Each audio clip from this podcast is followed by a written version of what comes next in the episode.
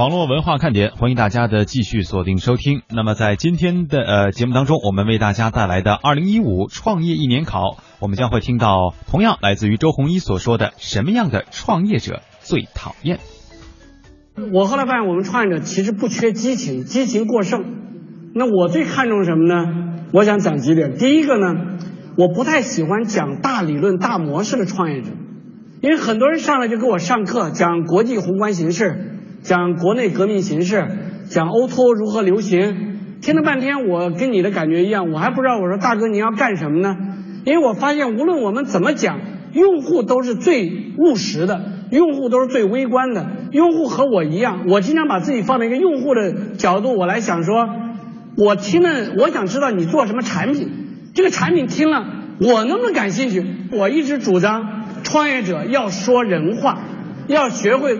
很多创业者老跟我说说，老周啊，我这个商业计划书写的不特别高，写不到一个高度。我说当年我也炫过这种。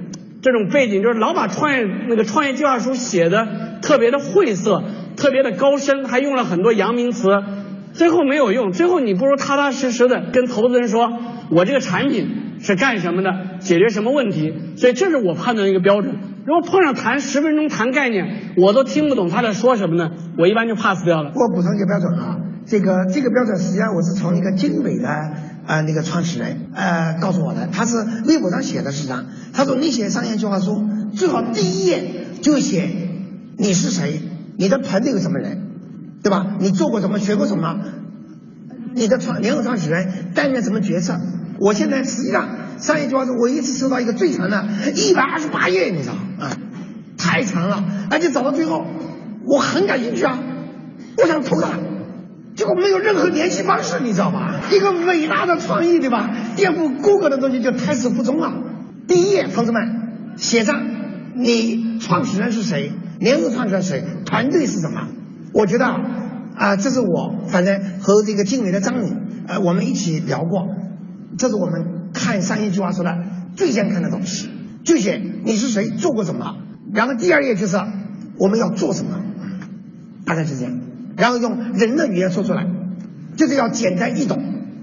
我非常同意。所以像过去我在投资上犯了一些错误呢，就是我过于聚焦在看它的产品，比如有些产品的创意非常好，但是最后也会失败呢。你知道，就失败在人上。确实就是说，因为有些项目呢，像刚开始，像我们看中国互联网里所有成功的公司啊，说句老实话。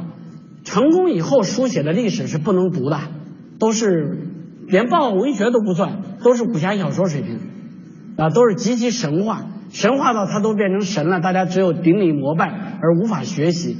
实际上，据我们了解呢，大概所有的公司在最早写的商业计划书和他公司最后成功的上市，或者说最后企业做大的时候做的那件事儿，很多经常是风马牛不相及。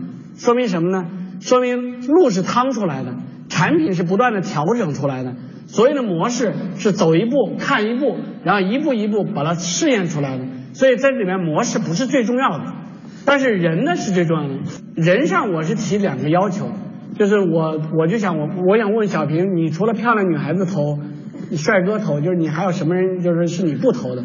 就我想说我我最不能接受的两种这种创业者的类型，第一种呢，就是我觉得特别。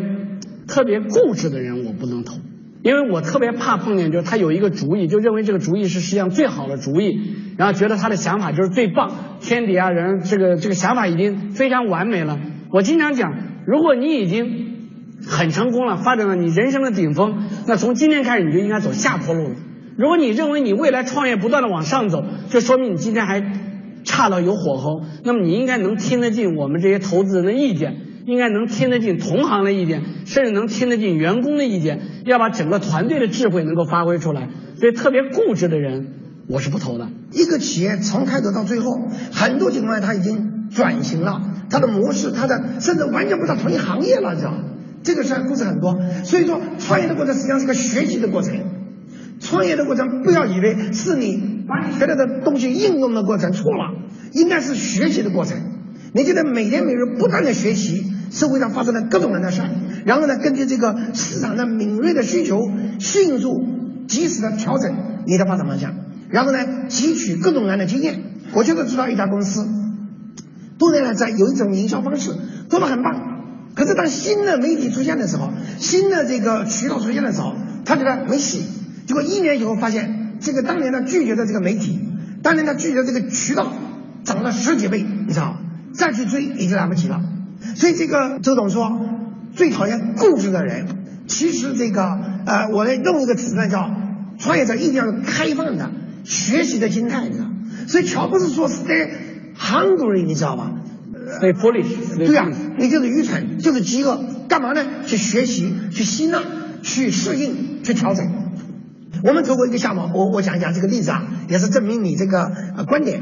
投完以后来我们这里开会，对他的产品提意见，他对我们提的每一个讲反驳回去，我就知道完了，你知道吧？为什么呢？他连我这样的权威都敢反驳，对不对？他这个教育产品，你知道？那你知道他怎么会对待他的用户，对待他的合伙人，对待他的员工？果然不假，这个一年以后这家公司非常非常痛苦的就就那个了，这个先是团队分裂，你知道吧？最后是这个呃资金断裂，最后是这个公司就是送人了，就哎找了另外一个 CEO 来做这件事。创业啊，最重要的是那种那种求知若渴的啊这么一种精神状态。别说是年轻的创业者需要善于学习，其实就是已经很成功的这些企业，在面临行业大的颠覆和转折的时候，你发现凡是这种高高在上，把自己过去的历史上的成绩这这种做变成了包袱，不能释怀，一直端着，对吧？一这样的一个企业，它都会面临这种负顶之灾。第二个呢，我对创业者还看，我还讲我还看重一个要求呢，就是说。就非常坚韧不拔，就能够经得住折腾。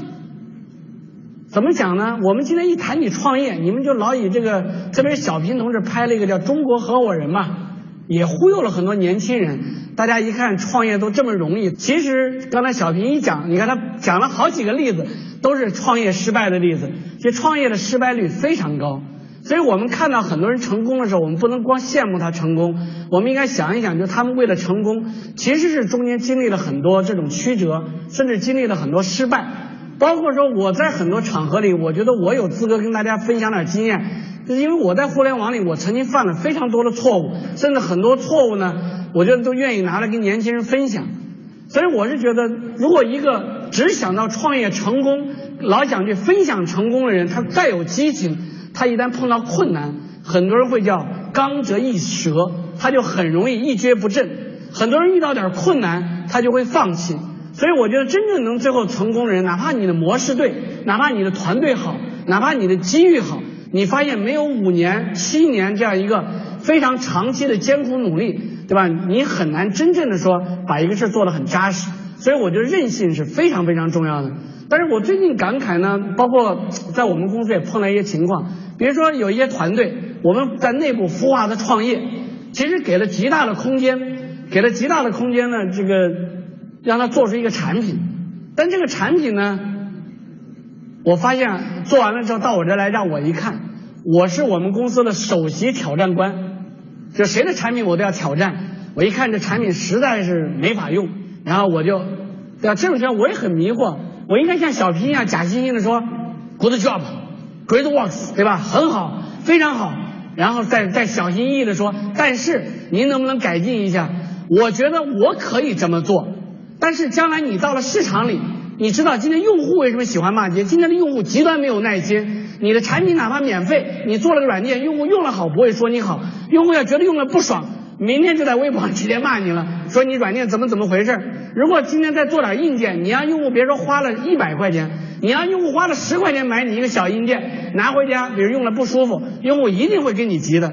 所以我是觉得，当时我就一挑战，一挑战，孩子们就受不了了，就觉得，就觉得我我干不了了。所以我在想，其实今天不管我们怎么标榜我们每个人特立独行，这都能有个性。